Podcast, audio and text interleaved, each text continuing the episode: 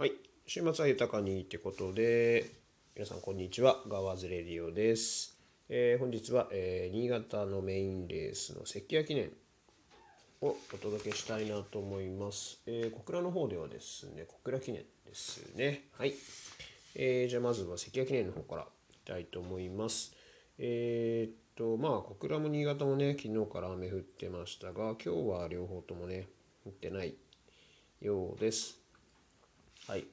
で、思いのほかこっちはね、新潟の方はやや重でね、えっ、と、開催されて、タイムもそこまでね、遅くなかったので、馬場への影響はそんなにはないと見ての予想にしました。はい。まあ、2レースあるので、えっ、と、はい、早めに行きたいと思います。えー本命に押したいのは、えー13番、空手ですね。はい。えー前走ね、えー安田記念3連勝からでね、初 G1 挑戦なったんですが、13着と大きく負けてしまいましたが、まあ、これはね、順調さを欠く中での、えーレースということだったようなので、まあ、不本意なね、結果にあの終わったような、終わってしまったようなので、ここはもう仕切り直しの一戦っていうことで、まあ、状態面もね、あのいいみたいなので改めてっていう感じですね。まあその3連勝のね内容が、まあ、中山マイル、え2連勝とあとは東京で東京新聞杯勝ちっていうことだったんですけど、えー、とやっぱり改めてねレース映像を見直してもねあの強かったですね。中断というかはい中断早め前目からねはいいい足使って伸びてくるっていうレース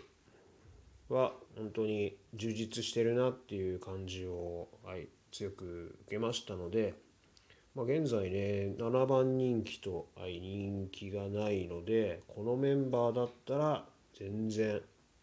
はい、頭から狙っていいんじゃないかなと思います。はい、で対抗が、えー11番のソングラインになりますね。はい、ここはですね、まあ、51キロね、筋量考えても、まあ、当然、まあ、一番人気ですけどね、NHK マイルカップ2着です。まあ、この時ね、本命に、あの押していただきにね、かなもう本当に悔しい2着でしたけど、まあ、ここはね、実力通り走ってくれれば、コバ相手でも十分、はい、通用するんじゃないのかなと思って、はい、対抗評価。まあ、本当は本命なんですけどね。まあ、オズ考えたら13番を頭でっていう感じですかね。はい。で、えっ、と、3番手には、えーこう、最低人気になりますが、9番のソッサスブレイ。はい。これをしたいと思います。まあ、他のね、人気馬がね、結構ね、中段よりね、あの、前目のポジションを取りそうな馬ばっかりなんですよね、実際。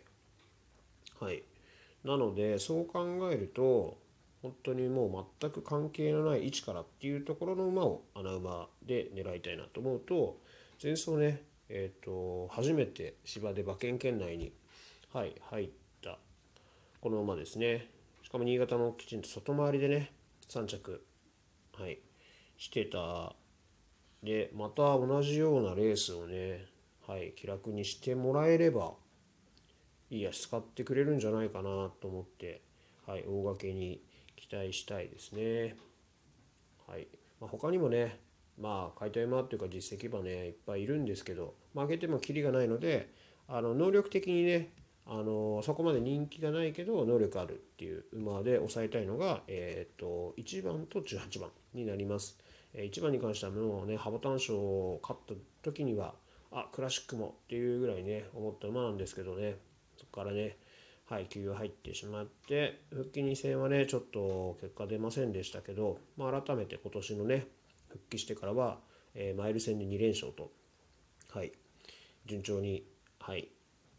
路線戻してきたというか、実力通り走ってきたかなっていうところもあるので、ここはまあ抑えたいっていうのがありますね。あとはもう18番のパクスアメリカーナ。こちらももうね、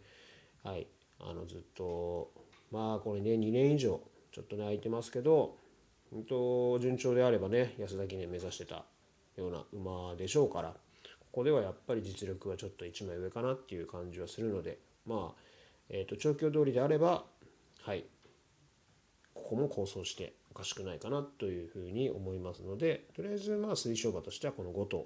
まあ、馬券的にはね、えーと、単勝負はもちろん13番からという感じで、まあえ、基本的には1113を軸とした馬券を組み立てたいかなと、はい、思ってます。ま、関谷記念に関してはこんな感じですね。でもう一個の、えーと、小倉小倉記念こちらがですね、えー、こちらも昨日がねすごく雨降ってね不良馬場でタイムも本当にかかってましたね。えーと、2000同じ 2000m で2分5秒とかかかっていたので、うん、それがね馬場がどれだけ回復しているのかっていうところにもよります。一応まあ発表はね主発表にはなっていますが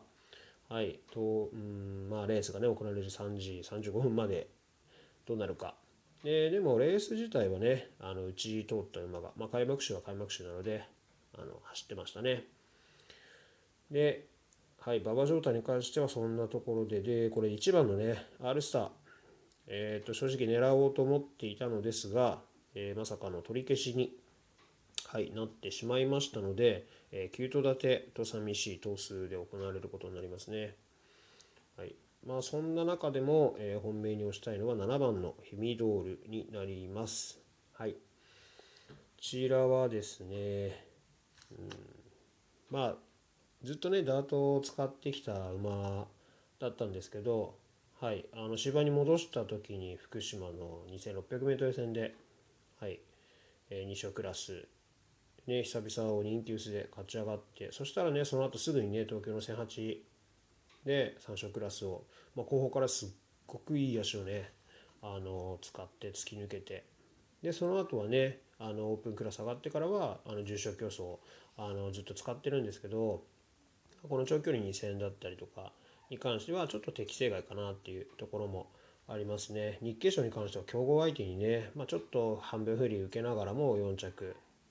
うん、でもそれよりも僕自身は思ったのはやっぱりコース取りうん誤ったんじゃないのかなっていうふうに思います。それはね前走のエプソムカップにしてもそうなんですけど、まあ、もちろんねその馬場がいい悪いのところのねギリギリのところをね通ったっていうのはあるとは思うんですけどうんもうちょっとねコースうん選びうんどうにかなったんじゃないのかなっていうのはあの特に日経賞の時もそこで外回さなくてもっていうのを思いましたしエプソンカップもうんいい足で来てただけにねもうちょっとっていうところはあるのでここはねみゆき騎手に乗り換わりということなんで、えーと、ここはすごく、えー、期待したいなと改めて、えー、思います。実力はここに入っても通用していいんじゃないでしょうか。はい。ハンデも55キロですしね。はい。重賞で構想していることを考えればここで初重賞あってもおかしくないんじゃないのかなっていうところですね。はい。で、対抗には、え8番のベロックスをしたいと思います。え、こちらに関してはですね、まあもちろんね、言わずもがな、え、クラシックの時にもう、はい、皆勤賞ですね。はい、すべて馬券圏内でしたかね。はい、構想してた馬ですし、まあ、自分の中では一番あの強い競馬だったと思うのがあの皐月賞はいなので